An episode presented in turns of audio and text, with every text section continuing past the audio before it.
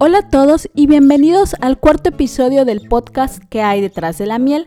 En la ocasión anterior platicamos acerca de los mitos de la miel. Hablamos de la calidad, de la cristalización, de los colores, de la diferencia entre mieles adulteradas y mieles que no son adulteradas y cómo identificarlas de forma sencilla. Hoy les quisiera platicar de algo que últimamente ha cobrado relevancia y que me parece importante poner de manifiesto, y es el trabajo de los apicultores para producir la miel. Les cuento rápido. Hace unos días fue noticia en Yucatán el robo que realizaron ciertos sujetos a un apiario. Por robarse las bases en las que se asientan las colmenas, destruyeron el trabajo de más de 30 años de un apicultor. Esto fue un tema muy sonado, muy lamentable y que quizás pone de manifiesto que hay que hablar de este trabajo. El trabajo que realizan las personas en el cuidado, la crianza, la producción y el manejo de las abejas se llama apicultura. Por ende, quienes realizan este trabajo se llaman apicultores. Este trabajo no solamente es ir a cosechar miel, implica una serie de actividades a lo largo del año y una serie de conocimientos sobre el entorno, sobre las flores, sobre el medio ambiente y sobre las abejas, sobre biología y sobre sabores y características de la miel. Ustedes se preguntarán, ¿y cómo se obtiene este conocimiento? ¿Se va a una universidad? ¿Se va a una escuela? ¿Se aprende viendo? Pues es un tema a platicar hoy. Eh, lo primero que quiero decirles es que la apicultura en México está dividida por regiones, siendo la más importante por su producción la península de Yucatán.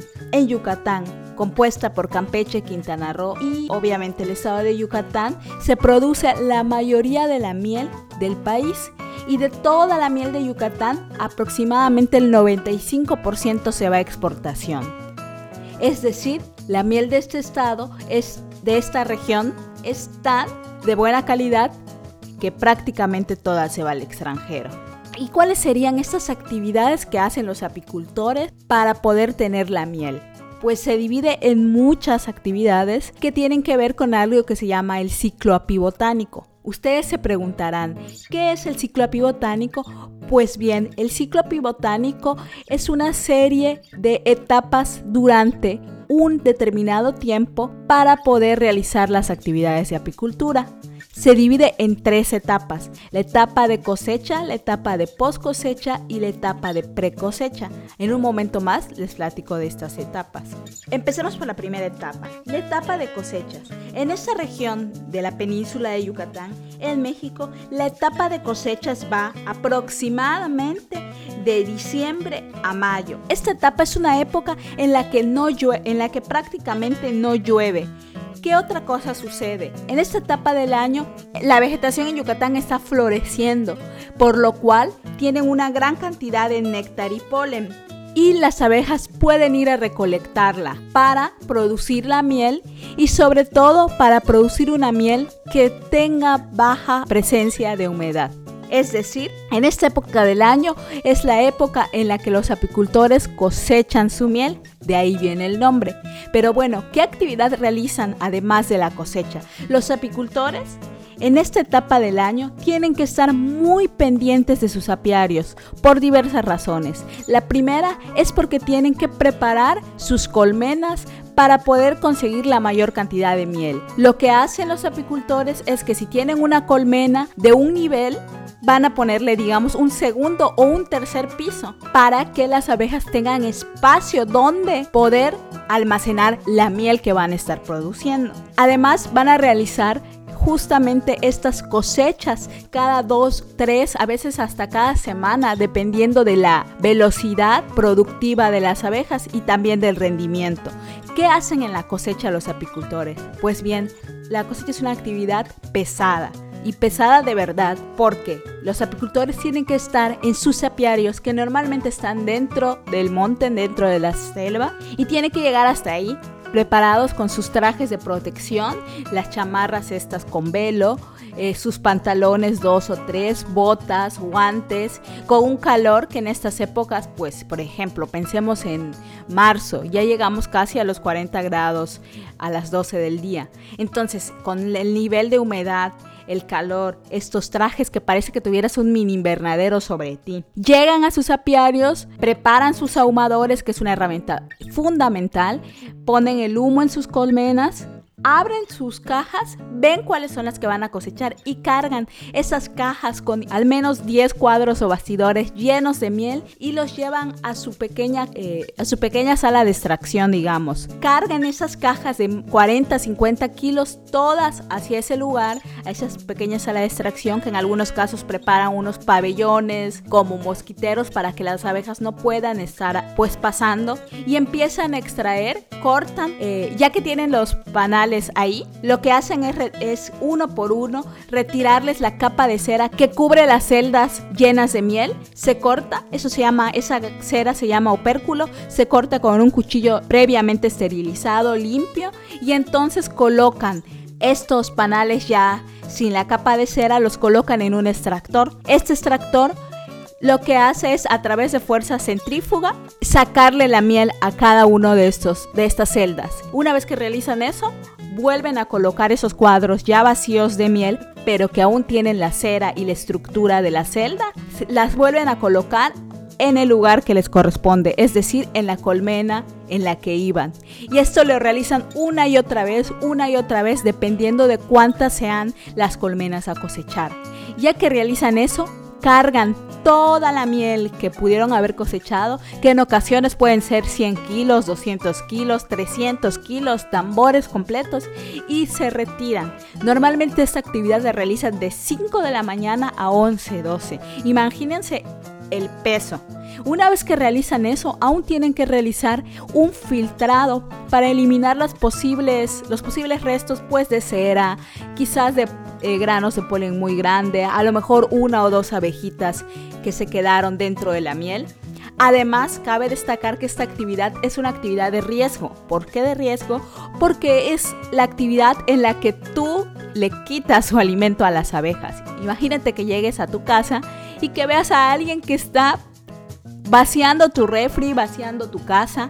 Por supuesto que vas a defenderte. En el caso de las abejas, el arma para defenderse es su aguijón. Entonces lo que va a intentar es picarte y picarte y picarte. Y si una pica, va a soltar sus feromonas y va a traer a las otras a la defensa. Bueno, esto es lo que se hace en la etapa de la cosecha. Se realizan las cosechas, se está pendiente de la producción, tienes que adelantarte a las posibles, digamos, a los posibles picos de cosecha y de producción de miel por parte de las abejas para colocar a tiempo cuadros de cera nuevos, para alzas a tus colmenas, para vigilar que no vaya a haber algún animal que por el exceso de miel se acerque y haga como destrozos en el apiario. Esta etapa en Yucatán da una diversidad de sabores de miel dependiendo de las floraciones. En este caso, si los apicultores están interesados en la diferenciación de mieles, además tienen que ser entonces muy cuidadosos de la observación de la floración predominante en el campo para realizar las cosechas justo en esa época y tener mieles diferenciadas. En Yucatán la diferenciación más importante que se hace es la de miel de Sicilche, porque esta miel de Sicilche es reconocida por su calidad en el sentido organoléptico, es decir, tiene unos sabores, unos colores, aromas y una textura que es especial y es exquisita. Entonces, muchísima gente busca esta miel en especial. Además de esta actividad de cosecha que es tan importante y que le da el nombre, también se realizan actividades de mantenimiento en los apiarios, como es el deshierve, la limpieza de los caminos, proveer agua suficiente para la producción de miel, porque las abejas están necesitando agua y también porque al ser una temporada seca, las hormigas pueden llegar de forma más sencilla si no existe una barrera de agua.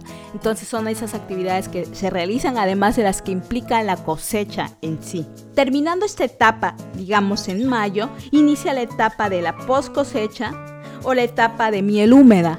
Esta etapa se caracteriza por el inicio de las lluvias, en las que aún hay una producción de miel, pero la miel que se va a producir debido a la humedad del ambiente va a ser una miel que quizás rebase los 19 o 20 grados de humedad y es una miel que no es propensa a almacenarse por estas cantidades de humedad que presenta que pueden hacer que fermente más fácil. En esta época de post cosecha hay que tener muchísimo cuidado sobre todo en el mantenimiento del apiario, la limpieza de las de los caminos, la limpieza del apiario en sí, la limpieza del agua. Como va a haber lluvia, el agua va a tender a formar verdín, a formar hongos.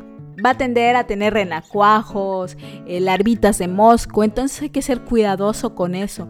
Además, empieza también con ella la etapa de la escasez de alimentos para las abejas y eso lleva una preparación especial. Terminando esta época de la, de la post cosecha, que es, que es en julio, agosto, inicia la etapa crítica para los apicultores, que es etapa de la pre cosecha. En esta etapa, la floración es prácticamente mínima a comparación de las otras dos etapas. Esto implica que el apicultor va a tener que darle alimentación a sus abejas va a tener que estar día a día vigilando que sus abejas tengan suficientes reservas alimenticias durante los primeros meses de esta etapa, es decir, de agosto agosto, septiembre y quizás inicios de octubre, se va a tener que vigilar muy de cerca esto, porque si una colmena no tiene alimentación, es una colmena que se va a ir. Entonces los apicultores les preparan a las abejas su alimento. En ocasiones les queda suficiente reserva de mieles, pero en ocasiones no, y entonces los apicultores tienen que proveer ya sea de miel o de un alimento sustituto. Además también tienen que alimentar con fuentes proteicas a las abejas. Quizás el polen recolectado no fue suficiente y entonces hay que realizar las famosas tortas proteicas, que ahora hay en muchas formas. Hay unas que son con base en calabaza, otras que son con base de levadura de cerveza y polen almacenado. Además también hay que vigilar a los enemigos naturales. Es la época de checar el índice de infestación que podría tener una colmena. Es decir, hay que checar barroa, hay que checar que no tenga el pec, el pequeño escarabajo de la colmena. Hay que checar las larvas. Hay que checar al llamado gusano de la cera que se va alimentando de la cera. También es una época de conservación de la infraestructura del apiario. Es decir, es la, la, época en que tienes que revisar que tus cajas estén en buen estado, que no tengan huecos, checar los techos, checar los pisos de las colmenas, eh, realizar las reparaciones o los cambios. También hay que revisar y cuidar la cera y los cuadros que tienes. Si las, si las abejas en ese momento disminuyeron su población debido a la falta de alimentos, hay que retirar los cuadros que no se estén trabajando, o sea, los cuadros en que no haya ni cera ni cría de abejas se retiran y hay que realizar la conservación. Se utiliza ácido acético para realizar la conservación, a veces solamente se utilizan aceites esenciales, se tienen que estar oreando justo para que no sean atacados pues por el gusano de la cera y entonces se pierda todo ese trabajo. Ya cuando se acerca finales de octubre es el momento en el que hay que preparar todas las colmenas para la época de la cosecha, es decir, es momento de fortalecerlas, es el momento en el que tienes que realizar los cambios de reina si fueran necesarios